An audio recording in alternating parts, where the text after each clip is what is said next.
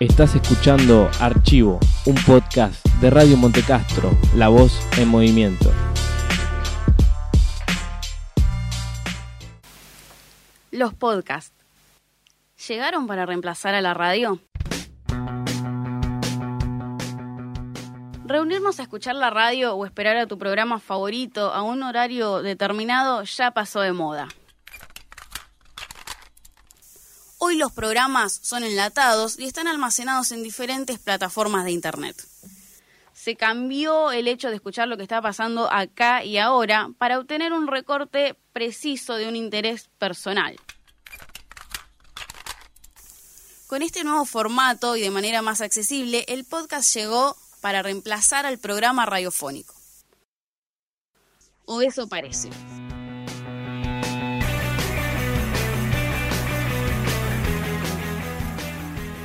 La palabra podcast o podcasting deriva de una adaptación de la palabra iPod y broadcast, que significa emisión en inglés.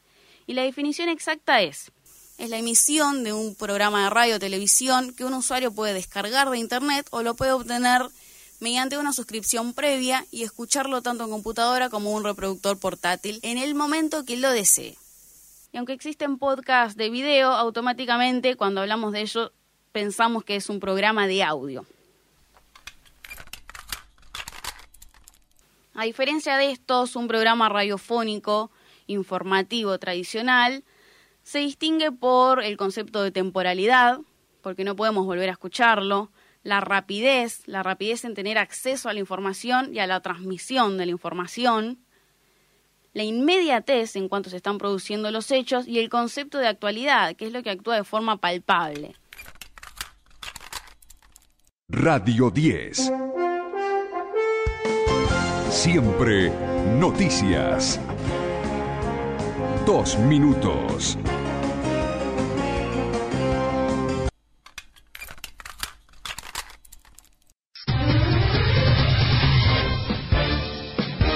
La red informativa. Noticias. Ahora.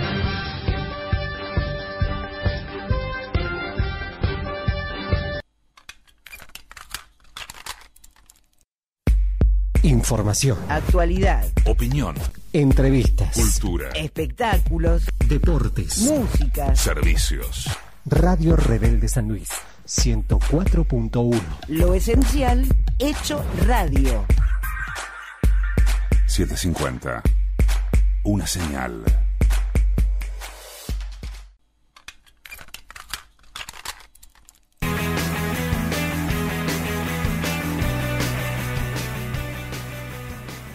Escuchar un programa de radio tenemos que tener sí o sí un dispositivo físico que no es de un tamaño bien cómodo, como puede ser el viejo radio grabador o el estéreo en un vehículo móvil.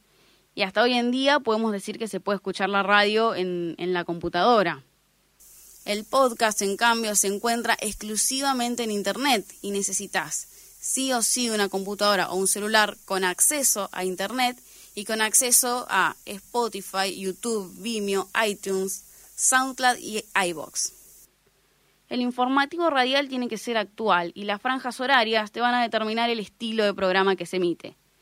Un podcast es atemporal, puede ser temático y ofrecer un contenido que se pueda escuchar en cualquier momento del día. Al ofrecer un producto de actualidad, los locutores y los periodistas suenan más espontáneos. El podcast pretende ser espontáneo, pero es muy difícil llegar a lograr ese estilo. Todos los informativos y los magazines son programas de interés general y pretenden atrapar a un público mayor de diferentes clases, eh, edades e ideologías. En cambio, el contenido del podcast es específico y cada podcast apunta a un tipo de público determinado.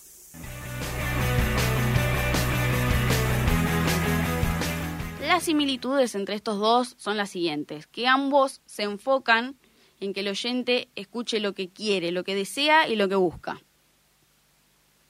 El contenido tiene que entretener e informar a la vez. La introducción debe enganchar al oyente para que escuche el resto del contenido. El lenguaje sencillo es para que todos lo entiendan. Y una alta calidad de producción sonora conecta directamente al oyente.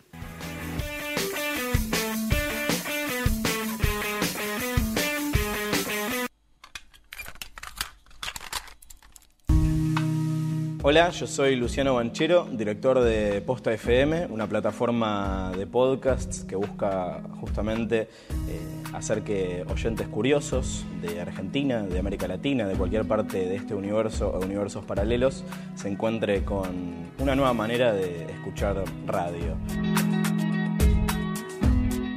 Decimos que es eh, radio en- de alguna manera, no es necesariamente parecida a la radio tradicional, nos gusta decir que es la radio del futuro porque el contenido se consume eh, on demand. La idea. Es que le interesa los medios, o que, o que tiene algo para decir, o que siente que lo tiene, y está bueno que haga su experiencia, si quiere hacerlo, porque hoy hay herramientas para lograrlo, y uno de esos caminos es el de grabar tu propio podcast, y de eso va a hablar Fecito. Exacto, eh, desde que arrancamos la aventura de Congo FM, empezamos a subir nuestros propios podcasts. La persona que no entiende qué significa podcast, básicamente es un programa de radio grabado. A mí me gusta pensar que lo que es la televisión en vivo, el podcast puede llegar a ser a la radio lo que es Netflix. Es un lugar en el que vos entras y eh, hay contenido ya grabado, vos elegís de acuerdo más a tus intereses que a lo que encontrás en la aventura radial de cambiar el dial y encontrar cositas en vivo, el podcast es algo más específico de un tema, de entrevistas, puede ser de deporte, puede ser de cultura, puede ser de política, puede ser de interés general, puede ser sobre una serie, sobre una película, hay millones de alternativas. Es una tecnología, o en realidad una característica de la tecnología relativamente nueva, tiene 20 años la cultura de podcast. Se estima que hay más de medio millón de podcasts online, de programas de podcast, después capítulos el triple, el quíntuple, si querés.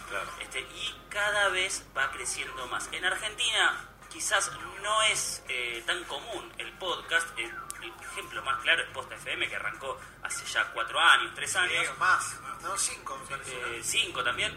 eh, pero en el mundo es muy común bajarse un podcast y escucharlo en el subte para informarse o para saber más sobre un tema, sobre todo en Europa y en Asia.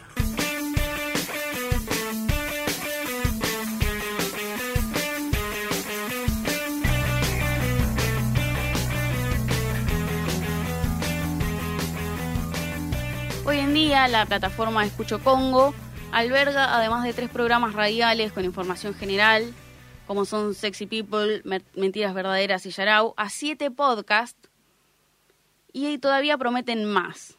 Estos son El Movimiento, Humo, Estadio Azteca, Sobrevivir y Contarlo, Cuatro Gordos Hablando de Música. Todos estos tienen su público específico y transmiten una buena combinación de música, información y entretenimiento. ¿Por qué lo tomo de ejemplo? Porque es la plataforma que supo adaptar su contenido de un programa de radio diario, subiendo solo las secciones atemporales a Spotify para que estén a disposición del público las 24 horas. Hay otros programas, en cambio, que no supieron adaptarse queriendo mantener ese formato de actualidad. Y por ejemplo, vos activas tu reproductor en un día de lluvia cuando estás yendo camino al trabajo, a la facultad o a la escuela y escuchás al locutor que te saluda diciendo, qué hermoso día de sol tenemos hoy. Y peor, aquellos programas que realizan análisis económicos y políticos, tantas variaciones en la moneda argentina o los cambios que se están viviendo a nivel electoral, hacen que el programa de hace unos días ya parezca antiguo o viejo.